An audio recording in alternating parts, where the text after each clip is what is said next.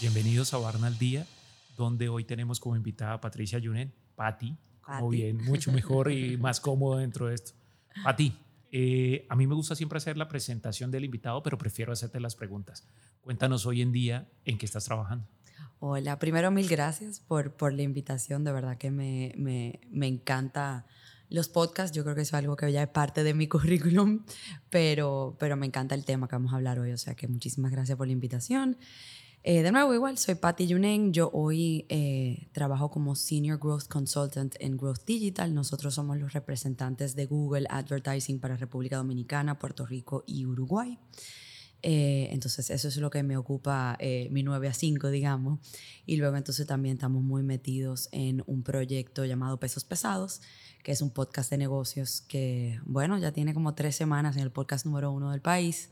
Y, nada, nos enfocamos mucho en desarrollar y, muy alineado con la misión de Barna en educar alrededor de los negocios a través de historias de éxito de, emprendedores y empresarios dominicanos. O sea que nada, aquí súper contenta de estar por aquí. A ti con, todo, con, mucho más razón y yo digo que hasta con algo de nerviosismo de mi parte porque tengo, la, la, experta está desde el otro lado en este punto, pero nada, venimos a conversar, venimos a hablar un poco de un tema que a mí en particular me encanta, pero que adicionalmente yo los veo a ustedes y me gusta mucho el trabajo que están haciendo. Y específicamente quiero que hablemos cómo le, cómo le ayudamos a la gente, cómo le ayudamos a mejorar todos los temas de funnel con iniciativas digitales. Pero para arrancar un poquito más básico dentro de lo que estamos haciendo, ¿qué sugerencias o por dónde empezamos en temas de marketing digital para las compañías en República Dominicana? Mira, así hablando muy a nivel macro y en el diagnóstico, digamos, que nosotros podamos tener del mercado, de lo que está pasando, eh, y no sé si lo dije, bueno, tuvimos un webinar hace unos, unas semanas, unos meses, eh, aquí también en Barna.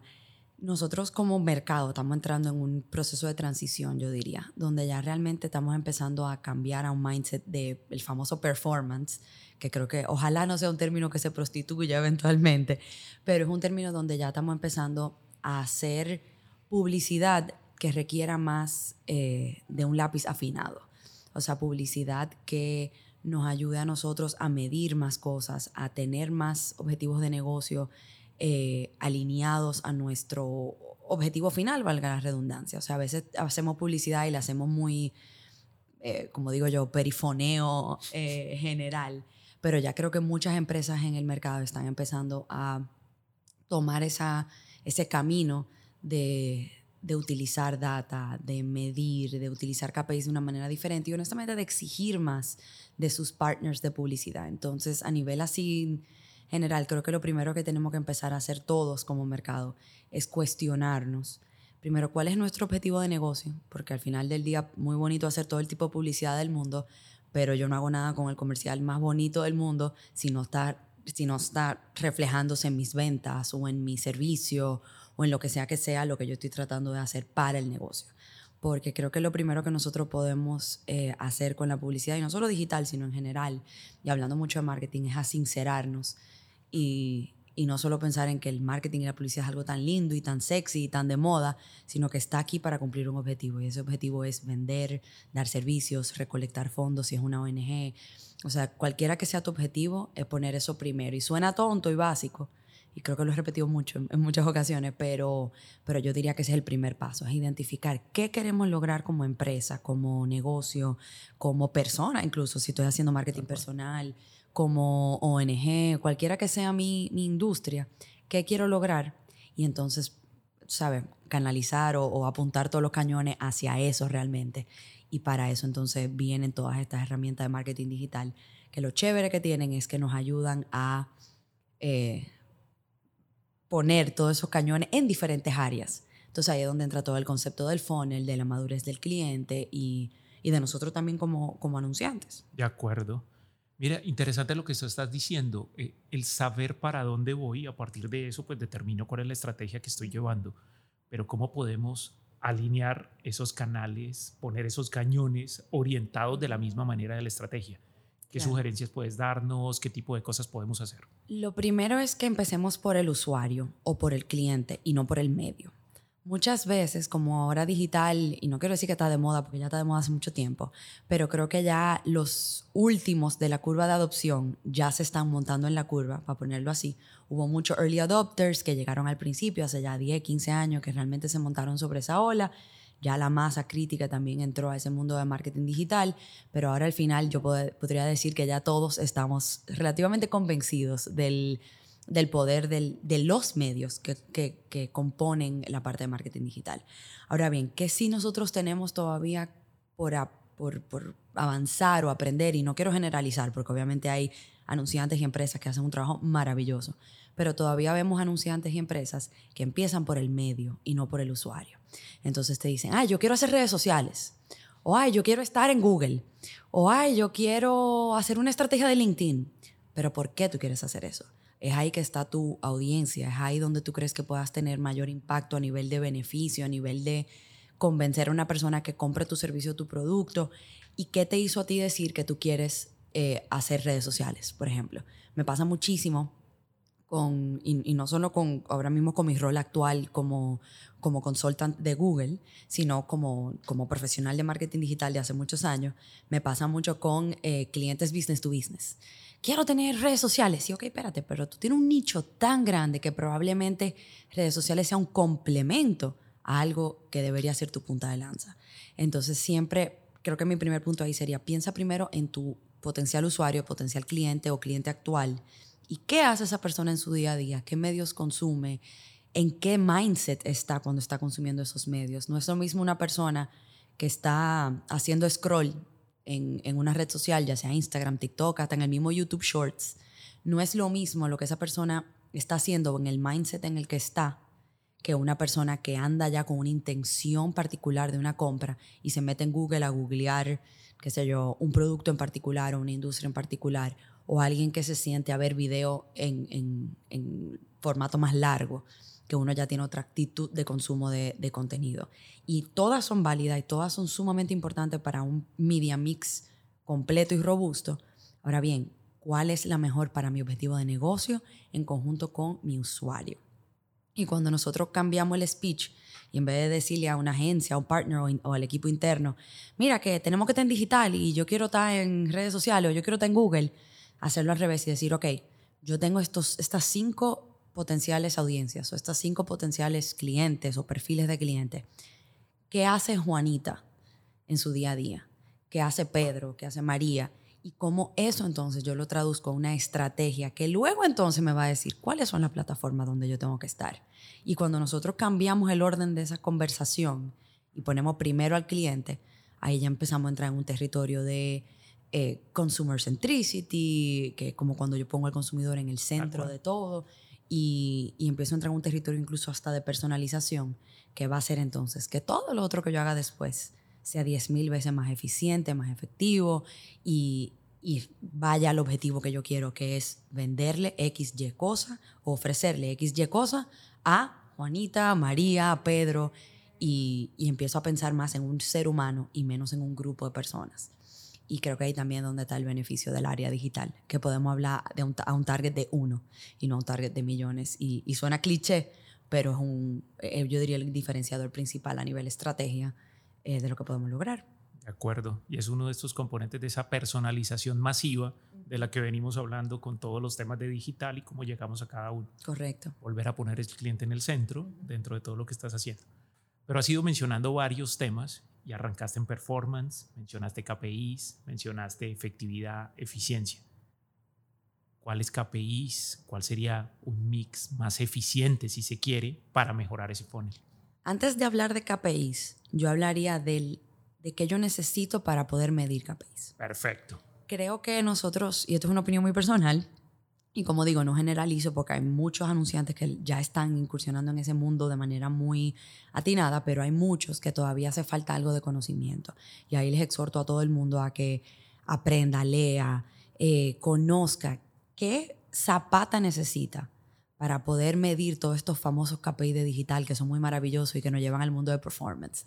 Y la razón por la que lo digo así con un tono ligeramente sarcástico es porque a nosotros nos pasa, y, digo nosotros, y creo que es a todos los marqueteros digitales, que tenemos clientes con muchas ganas.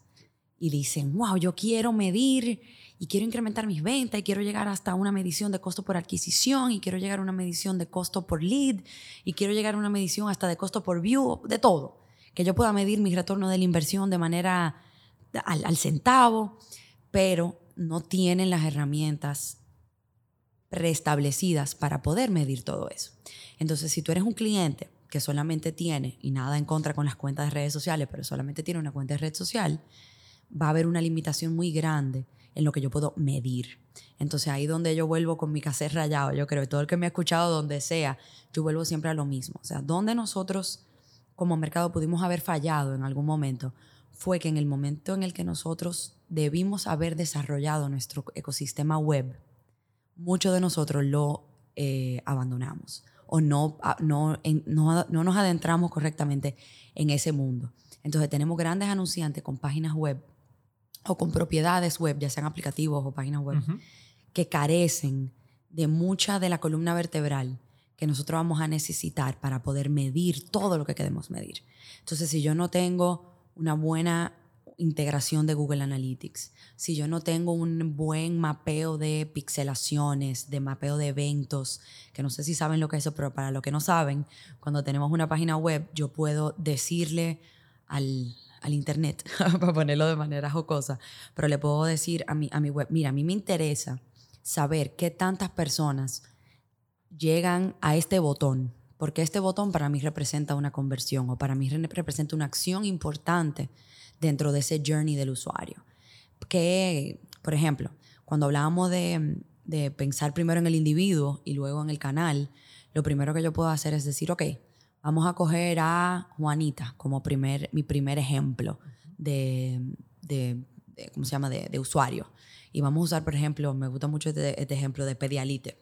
Pedialite es algo para una madre de un niño de dos años y algo totalmente diferente para un joven de 25. ¿verdad? Totalmente. Para una mamá de un niño de dos años, el Pedialit es la solución de un dolorcito de panza, de una diarreíta de un bebé. Para un joven de 25, el Pedialit es la solución después de una noche de, de, de onchi, de rumba. Pero es el mismo producto y ambos targets son sumamente importantes para el KPI de venta de ese producto. Porque aunque ellos obviamente van a posicionar como el pedialite, que en su nombre dice pediátrico. pediátrico. Claro, ¿verdad? pero no pueden ignorar a esa masa crítica que los necesita los sábados y los domingos por la mañana. Pero son dos historias a contar totalmente diferentes. Entonces, si yo cojo, cojo Juanita, que es una madre de un niño de dos años, yo ahí tengo que mapear y decir, ok, para mí, Juanita necesita ver este video. Y este video, el mensaje principal de este video se logra en el minuto, en los 45 segundos del video yo puedo decirle a mis plataformas de analítica que me marque todas las personas que vieron esos 45 minutos. El video puede tener 5 minutos, pero el grueso que yo necesitaba que se viera era 45 segundos. Y puede ser que vea menos y que, por ejemplo, el mismo YouTube o las mismas plataformas me digan, ah, eso te cuenta como un view, pero realmente es un view para el creativo que yo creé. Eso va a depender realmente de mí. Entonces, identifiqué yo ese evento, ese, e, ese ese trigger, ese, ese detonador que me diga, ah, este KPI yo lo quiero medir. Igual si yo tengo un club de fidelidad de Pedialite, donde por cada, no sé, donde yo te puedo dar información de valor para tu bebé. Porque como producto pediátrico yo te voy a enviar, qué sé yo, un email, un newsletter. Eh, como yo no solamente mido la cantidad de personas que me llenaron el formulario para ser parte del newsletter, pero cómo yo identifico dónde la gente me abandona ese formulario. Y yo puedo incluso eh, mapear diferentes eventos en las diferentes preguntas y probablemente si estoy pidiendo número de cédula para un newsletter, la gente se me va a abandonar ahí. Sin duda. Entonces, ¿cómo yo identifico esas cosas? Entonces, muchas veces hablamos de KPIs y hablamos de costo por adquisición y de costo por conversión y de costo por lead y de costo por uf, un montón de cosas, pero nunca hablamos de todo lo que necesitamos antes de todo eso para poder llegar ahí. Y yo creo que ese es el mensaje principal. Es antes de decirle a la agencia, al partner, al cliente o a nosotros mismos como equipo, uy, yo quiero medir todos estos KPIs porque en marketing digital se pueden medir cientos de miles de cosas. ¿Qué yo tengo ya puesto? ¿Qué, qué existe en mi ecosistema digital que yo pueda medir? Son, tengo plataformas de redes sociales, perfecto. ¿Qué yo quiero medir ahí? ¿Qué, ¿Qué hace Juanita en su día a día que es relevante para mí. Probablemente no sea un like, ni un comment, ni nada de eso, porque eso honestamente usualmente no tiene un impacto en ventas.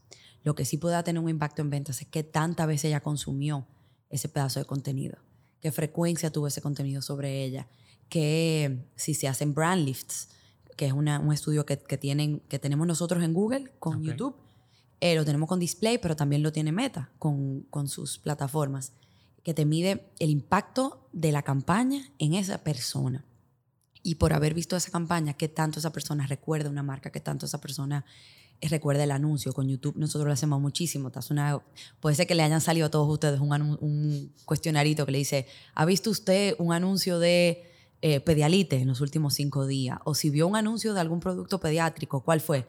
Pedialite, Pediasure, Pedia no sé qué, me lo invento. Pero todo esos son estudios que se hacen para tener mejores métricas. Pero volvemos a lo mismo, para poder tener esos KPIs, tenemos que entender qué hace Juanita. Si Juanita en las redes sociales lo que hace es scroll, yo probablemente con ella vaya a querer medir frecuencia, la frecuencia del mensaje. Pero si Juanita en YouTube está, es donde ella bota el golpe, porque se pasa el día entero viendo Cocomelon con su hijo de dos años, para los que no saben, es un programa de niños exactamente de dos años. Si están en el target de Juanita, lo tenemos claro. Entonces, pero ella lo que ve, por ejemplo, no sé, eh, una youtubera de chismes o de maquillaje o de deporte o de lo que sea que ella use para votar el golpe. Entonces ahí probablemente ella consume contenido con muchísimo más profundidad. Entonces ahí es donde yo probablemente voy a medir que ella vea un minuto, un minuto y medio de un pedazo de contenido.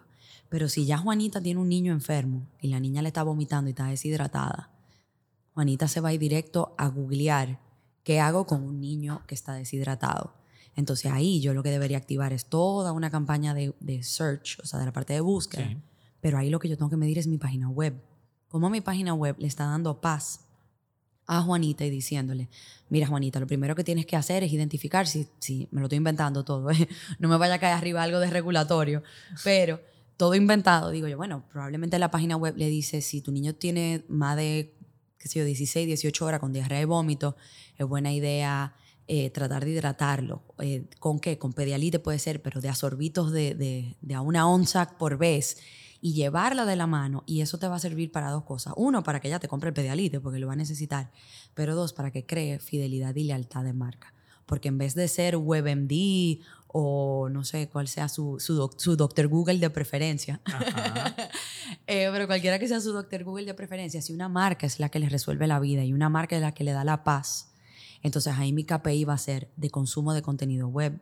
Ahí mi KPI va a ser si tengo un link de venta hacia un retailer, puede ser un supermercado, puede ser un last miler o un agregador, como le queramos decir. Yo puedo tener enlaces que me lleven a, y, para no decir mucho nombre, pero a un supermercado online. Puedo tener un enlace que me lleve a una compañía de delivery que tenga tienda online también. Eh, hasta un WhatsApp que la persona pueda pedir un delivery de eso. Y puedo puedo medir todo ese proceso de la página web y mi KPI va a depender 100% de cuál es mi objetivo. Si yo como pedialite solamente le quiero vender, probablemente sea miope y solamente mida el, el link o el clic hacia el supermercado online. De acuerdo. Pero si yo quiero lealtad de marca mientras también le vendo el producto, probablemente en ese camino yo, yo, yo mida 10 cosas más. Yo mida el consumo del artículo que yo le di, yo mida el consumo del video, yo mida si se inscribió o no en mi página web, yo mida el tiempo que duró en la página web. El tiempo en página también es importantísimo. Yo mida la cantidad, la profundidad de su navegación. Profundidad es cuando yo voy, entro al homepage, pero entro más para adentro y más para adentro y más para adentro. Entonces, eh, nada, el KPI, por, eso no me gusta hablar de KPI como si fuera una fórmula eh, eh, A más B igual a C. O sea, no.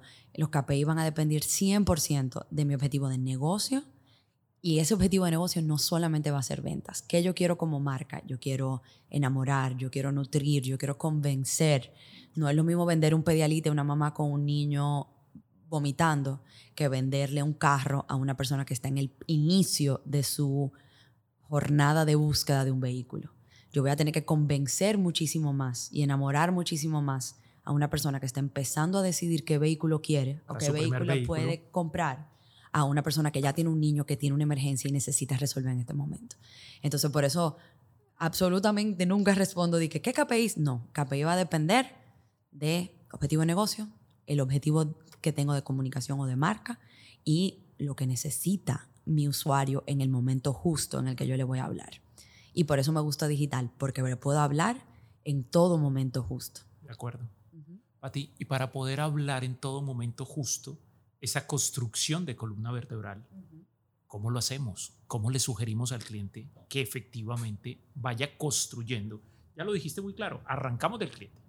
Pero ¿cómo hacemos esa construcción? Claro, a mí el ejemplo que me gusta poner para eso, para que todo el mundo se sienta identificado, yo usualmente uso dos, uno que da más risa que otro. El primero es el del carro, pero no voy a usar el del carro, voy a usar el de cuando uno se siente mal. El ejemplo perfecto de un funnel, que es esa, construcción, ¿verdad? Ese, ese identificar en qué momento de la madurez de la decisión de compra está una persona, es el famoso funnel de venta o el funnel de marketing o el como le queramos poner. Y hay funnels que tienen tres etapas y hay funnels que tienen diez etapas. Ya creo que hemos evolucionado muchísimo en las diferentes. Pero el funnel tradicional es el que se divide entre, entre awareness o conocimiento, consideración y alguna conversión que no necesariamente tiene que ser una compra. La conversión puede ser el consumo de un contenido. Pero la conversión o la definición de conversión la pongo yo como dependiendo de mi objetivo de negocio. Totalmente. La conversión puede ser una venta, como puede ser una suscripción, como puede ser una llamada telefónica, como puede ser que simplemente consumió un pedazo de contenido. Pero vuelvo a lo mismo, lo decido yo. Por eso no me gustan los funnels que dicen purchase abajo o que dicen compra. Todo lo que dicen conversión, porque eso es lo que yo decido. Entonces, cuando me duele la cabeza, vamos a poner un ejemplo más, más específico. Cuando me duele, tengo un dolor en el dedo índice. Lo primero que yo voy a hacer es probablemente googlear eh, causas de dolor del dedo índice, ¿verdad? Y voy a usar este ejemplo del funnel con Search, pero esto se puede aplicar con cualquier otro de los, de los medios, ¿verdad? Pero con Search, eh, yo entro a Google primero, no tengo ni idea qué me pasa, pero sé que tengo un día entero con un dolor rarísimo en el dedo índice. Entonces empiezo con la parte más alta de mi funnel, digamos, y es me duele el dedo índice. Entonces eso vendría siendo el equivalente a necesito un carro o el equivalente a eh, casas en Santo Domingo o apartamentos en Santo Domingo. Yo no sé lo que yo quiero, pero no sé si quiero una casa, no sé si quiero un apartamento, no sé qué puedo pagar, no sé qué me duele, solo sé que me duele el dedo índice. Pero me encuentro un, un, artículo en mi, Google, mi, doctor Google de preferencia es WebMD, hay gente que le gusta Mayo Clinic, hay gente que le gusta, cada quien tiene su preferencia. Entonces ahí yo leo que, oh Dios, puede ser muscular, y eso, nada, dolor muscular en el dedo índice. Puede ser eh, síndrome de túnel carpiano o puede ser cáncer de dedo y el cáncer se llama dedofombia, ¿verdad? Un nombre rarísimo que yo ni siquiera puedo escribir. Entonces, ¿qué yo hago? Yo paso a la próxima parte del fono y es considerar cuál es el mal que yo tengo en el dedo. Yo entro a la etapa de consideración. Entonces, ¿qué yo hago? Yo googleo específicamente esas tres cosas que yo leí en el primer artículo, que eran potencialmente lo que yo tenía o simplemente me di un golpe, entonces googleo, eh, qué sé yo, tensión muscular en el, en el dedo índice. Perfecto, ahí digo, bueno, nada puede ser. Luego leo túner eh, síndrome de túnel carpiano. Pero no sé escribir carpiano, entonces me voy al, al título, al, al, artículo original, a darle copy-paste a carpiano para ver si lo escribí bien y pongo síndrome de, túnel carpiano. Y ahí me leo todo lo que dice el síndrome de túnel carpiano y ahí le echo la culpa a mi computadora, a mi teclado, al mouse, al celular. Hay gente que le echa culpa hasta a su empleador por el túnel carpiano. Pero por último digo, yo tengo un dedo Ajá. y yo nunca en mi vida he oído esa palabra. Esa palabra no existía en mi vocabulario, pero yo descubrí algo nuevo. Y en ese proceso de consideración, yo traje ese término que yo, no, que yo conocía, pero quien me lo enseñó fue WebMD, ¿verdad? Si nos traducimos a una compañía de carros, eso puede ser para mí, que es cero de carros, que me hablen de la importancia del torque de mi carro. No tengo ni idea, pero eso es una característica nueva a considerar en mi proceso de consideración para la compra de un vehículo. Y acabas de incluirla dentro de tu phone. Exacto. Y yo misma la incluí en mi phone, pero ahora yo soy una experta en torque.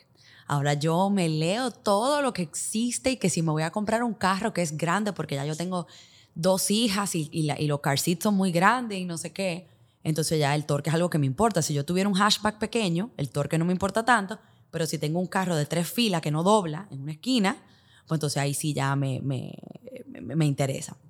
Pasa igual con el dedo. Entonces ahí es donde yo digo, oh Dios, no, tengo, porque siempre somos catastróficos, ¿verdad? Sin duda. tengo el cáncer de dedo.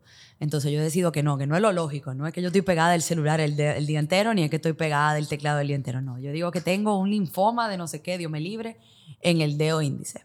Entonces, ¿qué hago? Ya entro en la parte baja, ya yo me decidí, yo decidí que yo tengo este, este cáncer de dedo.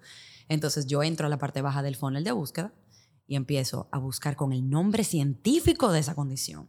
Empiezo a, a, buscar los síntomas de esa condición, empiezo a, a, googlear las, las consecuencias de esa condición, qué más puede traer, empiezo a googlear médicos, empiezo a googlear tratamientos. Entonces ahí es donde ya yo fui pasando de un dolor de dedo a tengo este, esta gran cosa aquí que me está afligiendo, ¿verdad? De acuerdo. Y pasa igual entonces con, con, ese, con ese journey, digamos, o ese funnel que nosotros vamos llevando. Entonces yo digo, perfecto, voy a comprar el carro, empiezo a opciones de vehículos en República Dominicana, paso a opciones de, ya yo decidí que yo necesito una jipeta de tres filas por mi necesidad familiar, entonces jipetas de tres filas en República Dominicana y ponte ya que me enamoré de dos y estoy entre marca A y marca B. Entonces ya mi parte baja la voy a tomar en una fase de comparación, me voy a poner a comparar qué tiene, qué no tiene. ¿Y qué pasa el día de hoy? No digo solo con, con la, con la industria de, los vehículos, esto es un ejemplo genérico. Y terminas revisando entre esas dos cuál es el torque que tiene una o que tiene la otra. Exactamente, los caballos de fuerza, el, el, el, si la pintura tiene plomo, porque resulta que leí por ahí que si mis hijas muerden la puerta y tiene plomo el carro. Entonces, ¿cómo nosotros somos lo que nos adueñamos de esa conversación como marca y que no la diga otro. Lo peor que me puede pasar a mí es que en ese proceso de consideración y luego en el proceso de conversión o de decisión, digamos, la decisión o, la, o quien me lleve a tomar la decisión sea un youtubero que odia mi marca, o sea un artículo en el periódico, o sea una noticia de que en el 96 los carros X, no voy a decir la marca, pero si alguien ha estudiado crisis de la comunicación sabe cuáles fueron, hace con recall de las, de las gomas que utilizaban y la marca de, de, la, de las llantas y del carro, me encontré con un artículo que en 1996 el 80% de esas jipetas se volteaban. El discurso tengo que ser dueño yo. Entonces, para ser dueño yo tengo que entender muy bien el funnel y tengo yo que crear ese contenido para que exista y llevar a la gente por ese canal. Y como tú decías, esa columna vertebral, tengo que tener todo mi, mi, mi, huevito y mi canasta en orden. Y eso va desde entender el funnel de decisión y ver todas esas preguntas que una, una persona se hace y asegurarme que yo como marca tenga todas esas respuestas. Segundo, cuál es el comportamiento de mi usuario en todo ese funnel. Ella lee, ella ve video, ella llama a su mamá, ella va a foros y lee cosas en foros de, de comunidad, ella se va a redes sociales, ella se va a, a artículos de, de de noticias. Yo tengo que entender ese journey. ¿Por qué? Porque yo tengo que asegurarme que mi marca esté presente en todos esos lados. Y finalmente, que es donde entra el backbone, yo tengo que saber cómo yo voy a medir cada uno de esos comportamientos. Y ahí es donde yo voy a decir, mira, necesito Google Analytics. Mira, necesito un CRM que se, que se conecte. Necesito conectar mi cuenta de Google Ads o de, o de Business Manager o lo que fuese, de, de, cualquiera que sea la plataforma de publicidad, con mis analytics. Necesito conectar mi, Google Tag Manager, que es el, el, que casi todo el mundo usa para poner esos eventos y esos pixeles. Lo tengo que tener también conectado. Entonces, hay gente a veces que se abruma cuando uno empieza con todos estos nombres, pero lo bonito del caso es que la mayoría de estas cosas incluso son hasta gratuitas para uso, pero no tenemos la visibilidad de que existen. Entonces, ahí es cuando, para que todo esto que ya hablamos de qué si el funnel, qué si el objetivo de marca, qué si el objetivo de negocio y lo que está tratando de lograr Juanita, todo eso entonces lo tenemos que traducir a cuál es la solución tecnológica que yo necesito para poder medir todo eso. Y ahí entonces es que yo realísticamente, valga ahí esa palabra medio inventada, eh, identifico KPIs. Porque no puedo medir lo que no puedo, no puedo medir lo que no puedo medir, valga la redundancia. Me explico. no puedo medir a nivel de KPI lo que no puedo medir a nivel técnico. Entonces, nada, con eso armamos el, muñeco completo, digamos. A ti, pero más de uno va a salir un poco más estresado, si se quiere, cuando esa Juanita también es Ernesto, es Carlos, es Jorge, es Pedro, y con lo que estamos tratando de llegar de que sea una personalización, ¿qué ventajas me trae lo digital a la hora de personalizar? Porque si no, yo voy a pensar que si quiero llegar a 100, tengo que hacer 100 diferentes y no necesariamente es así. No necesariamente. Ahí lo que sí es bueno es entender primero, ¿quiénes son los clusters principales? De querer llegar a 100 diferentes, si estamos a un nivel de esa base tecnológica y esa base estratégica, podemos llegar a 7 billones diferentes. Y ahí es donde nosotros entramos con un tema de esa segmentación de uno. Pero a mí no me gusta hablar de eso todavía, porque eso es como cuando uno habla mucho de, y perdón porque esto es otro término que lamentablemente se ha prostituido, eso es igual como cuando la gente habla del Big Data y no sé qué, y no vamos a hablar del Big Data cuando ni siquiera hemos empezado con el Little Data. Entonces, con esto pasa igual con la personalización.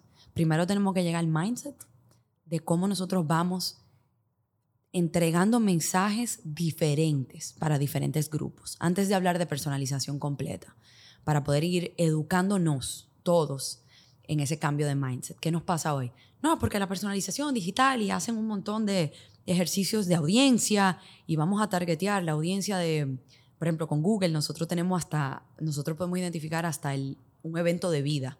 O sea, yo puedo hacer publicidad targeteada para alguien que se va a casar, para alguien que va a comprar una casa, para alguien que va a tener un hijo. Porque por sus señales de comportamiento, yo puedo identificar que Patty Yunen acaba de tener una niña y tiene dos niñas entre, con menores de tres años. Eh, que por cierto, si se quieren ver qué sabe Google de ustedes, googleen AdMetrics de Google y, y, se van a ver y van a ver dónde ustedes como, como seres humanos están mapeados dentro de todos los targets de Google. Súper interesante. Y, y, cuando uno se ve ahí, entonces uno puede ir diciendo, ok, si yo voy a hacer todos estos ejercicios de, de audiencia, tengo que hacer creativos alineados con esos ejercicios de audiencia. Hoy yo tengo muchísimas personas que me dicen, ay, sí, porque la personalización en digital, no sé qué y hacen un comercial de televisión. ¿Verdad? O hacen un contenido de, de, redes sociales, o un contenido de YouTube, o un contenido de display, cuando la realidad es que yo pudiera empezar con hacer diferentes eh, speeches para diferentes personas. Si volvemos con lo de Pedialite, yo pudiera empezar para ir cambiando ese mindset internamente y esa transformación, digamos, esa mentalidad de cambio, es porque no hago un banner de display con la mamá con la niñita enferma otro banner de un, de un pana, una muchacha eh, que se levantó algo resacada en un domingo, o un atleta que necesita eh, recuperar los electrolitos que perdió en, en, un, en, una sesión de ejercicio o corrió un maratón o lo que fuese. Son tres historias totalmente diferentes, donde yo ni siquiera me tengo que ir a la complejidad ni de programática, ni de personalización de creativo. Es simplemente contar tres historias diferentes y entregársela a las audiencias correctas. Y se van a ir dando cuenta como la relevancia del mensaje, que es lo que nosotros vamos tratando de buscar con esta personalización, o vamos a decirle pininos de personalización. De acuerdo. Incrementa la recordación de marca, incrementa incluso a veces hasta la fidelidad de marca y por ende incrementa los KPIs que sí son de negocio. Cuando yo te, si tú necesitas una leche condensada, a ti lo que te gusta es hacer flan y tú comes leche condensada pura, si yo te enseño la leche condensada con flan, la probabilidad de que tú me la compres es más alta que si yo te enseño una leche condensada arriba de una galletita de soda. ¿Verdad? Porque tú la necesitas para algo. O si tú necesitas la leche condensada porque tú tienes un pequeño negocio en tu casa de hacer postres. Si yo te identifico como alguien que hace postres, no como alguien que come postres, la historia que te voy a hacer es totalmente diferente. Y probablemente el poder de convencimiento que yo tenga sobre ti sea muchísimo mayor. Entonces ahí el llamado no es solamente a que la estructura y la estrategia y la tecnología esté en orden, sino que el mensaje creativo que nosotros estemos dando también esté alineado con ese Juanito, María, Pedro y con ese journey que Juanita, María o Pedro está llevando. Porque el mensaje de quiero un carro no es lo mismo que el de quiero una jipeta de tres filas con el torque no sé qué y el no sé cuánto. Entonces, nada, mapearlo. Y es un ejercicio estratégico lindísimo cuando uno mapea a su gente, qué hace paso a paso, eh, qué hace cuando, cuando está en esa toma de decisión, qué hace cuando cuestiona la decisión, qué hace cuando se decide finalmente. Y cuando lo identificamos, podemos tener las herramientas para medirlo y los KPI luego entonces para medir el éxito. Perfecto. Pati, aunque ya nos, ido, nos has ido contando varias de esas recomendaciones, a mí me gustaría terminar justamente este podcast con esto, con algunas recomendaciones, pero quiero arrancar con algo que tú mencionaste de un principio ya República Dominicana viene dando los pasos para esto. ¿Cuáles serían unas recomendaciones que pudiéramos darle, en este caso, a nuestro público para que tengan eso en cuenta? Súper. Lo primero que yo diría es hacer ese, e, ese assessment, y perdón por el spanglish, pero nada, cuando uno está casado con un americano también pasa. pero bueno, es primero hacer el, el, assessment, la, la, investigación de, de, su ecosistema digital. ¿Qué yo tengo activo y qué no? Y ser realistas con qué puedo medir en base a lo que tengo. Si solamente tengo propiedad en redes sociales, voy a tener unas limitantes de medición. Si tengo una página web, pero la página web no tiene cómo medir, voy a tener otras limitantes, y así sucesivamente. Si quiero hacer eh, seguimiento a leads súper fuerte, pero no tengo una plataforma SRM, puede entonces también que se me tranque el juego ahí. Entonces, lo primero es, ¿qué yo tengo hoy y qué quiero lograr? ¿Y cuál es ese, esa brecha que yo tengo entre una cosa y la otra? Si yo como dueño de empresa quiero llegar a un punto en el que yo sepa cuánto me cuesta vender una licuadora en mi tienda online por la publicidad digital, entonces, pero hoy yo lo único que tengo es una tienda sencilla, y cuando digo único lo, me refiero en la manera más positiva del mundo. Ya yo di el primer paso y tengo mi tienda de e-commerce, pero todavía mi tienda no me está midiendo probablemente la conversión individual por, por, por SKU o por, perdón, por, por ítem o lo que fuese. Pero si yo lo que quiero lograr es saber el costo por adquisición de una licuadora, pero yo hoy lo que tengo es una página sencilla que me funciona y me está vendiendo, pero todavía no puedo medir todo. Entonces, asesorarse para saber qué quedan, qué, qué, qué, qué, me hace falta para llenar esa brecha. Poder medir eso. Eso es lo primero. Lo segundo es no tenerle miedo a la complejidad que pudiera tener digital a primera vista. ¿Qué pasa? Que estamos viendo mucho en el mercado gente que dice, bueno, nada, a, este tipo de publicidad digital porque es más fácil, porque ya la entiendo, porque ya me la vendieron, o sea, ya mi agencia me la vendió, mi partner me lo vendió. Hay, hay mucho de qué de que escoger y mucho que te puede atacar diferentes partes de ese funnel. Entonces, lo primero es no cerrarse a un solo medio, porque si yo quiero convencer a alguien a convertir, probablemente yo no necesite la misma plataforma que yo necesité para generar awareness o para generar conocimiento de marca. Entonces, abiertos a esa diversidad de plataformas, que asimismo como en marketing tradicional tenemos televisión, exteriores, radio, prensa, cada uno de esos cumple con un objetivo diferente de comunicación. Asimismo digital tiene display, programática, redes sociales, search, eh, content marketing, email marketing, o sea, todo eso dentro de ese, ecosistema digital también va a tener diferentes objetivos. Entonces, ¿qué yo puedo eh, tener en el día de hoy? Y la tercera es crearse un roadmap. Yo estoy aquí hoy y yo quiero estar aquí mañana. Y tomar pasos pequeños, porque lo que he visto mucho también es gente que dice, yo quiero ser Amazon mañana. No, tranquilo. Si hoy ni siquiera tengo un e-commerce, no pretendas ser Amazon mañana. Vamos, búscate la herramienta que puedas manejar, que tu gente entienda. La cantidad de proyectos de e-commerce que yo he visto que se diluyen porque compraron un Ferrari cuando nada más tiene licencia de manejar, no voy a decir marcas, pero una marca, una bicicleta, una bicicleta, eh, y al final se queda en el camino porque quisieron crecer muy rápido. Entonces, nada, ese fuera como mi, mi consejo. Entiendan bien dónde quieren llegar, pero, pero más que nada entiendan dónde están hoy y qué necesitan entonces para ir llevando eso.